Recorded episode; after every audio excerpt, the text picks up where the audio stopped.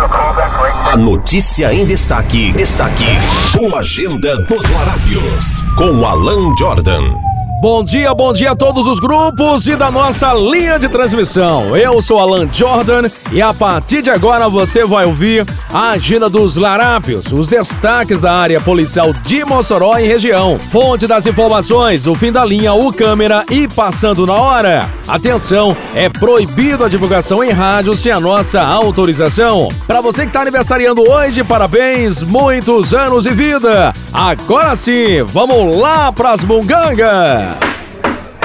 Silêncio que chegou a autoridade. Kelt Paiva de Souza, 41 anos, morador da rua Marechal Floriano, na cidade de Areia Branca, foi preso na Avenida Leste-Oeste em Mossoró, após roubar um veículo tipo HB20 Cobranca de uma família que chegava em sua residência e foi abordada pelo elemento. Segundo a polícia, Kelt e um comparsa se aproximaram do veículo, pedindo informação ao casal, mas logo em seguida, com o uso de um revólver, anunciaram o assalto. Os criminosos mandaram que os dois saíssem do veículo e, após tomar o carro, fugiram dizendo que o destino seria Areia Branca. A Força Tática, segundo o batalhão, foi acionada pelo CIOSP para atender a ocorrência durante diligências, com apoio da Polícia Rodoviária Estadual, que realizava a barreira na Avenida Leste-Oeste, conseguiu prender o suspeito conduzindo o HB20 roubado. O comparsa dele conseguiu fugir.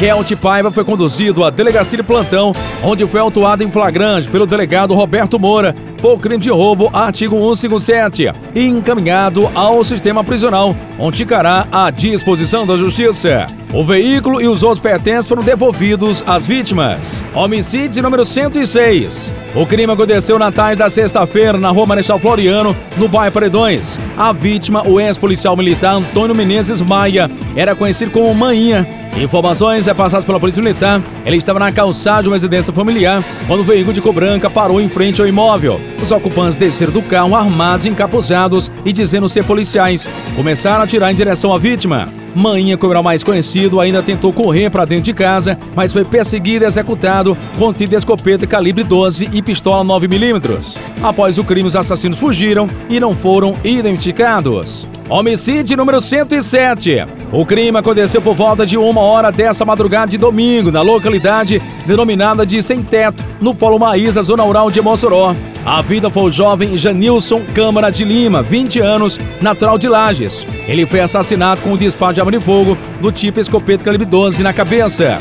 De acordo com a polícia militar, que isolou o local do crime, a vida morava no projeto de assentamento Pomar e se encontrava em um bar no sem teto quando foi alvejado e morreu sentado em uma cadeira na calçada do estabelecimento comercial. Até o momento não há informações sobre a motivação do crime e a polícia desconhece a identidade do homem que efetuou o disparo que matou o jovem. Foram as mungangas até o momento. Eu vou ficando por aqui. Não esquece, de segunda a sábado tem a agenda dos larápios em mais de 180 grupos de WhatsApp de Mossoró e região. Obrigado a todos pela audiência e fique com Deus. Fique com Deus. 93 FM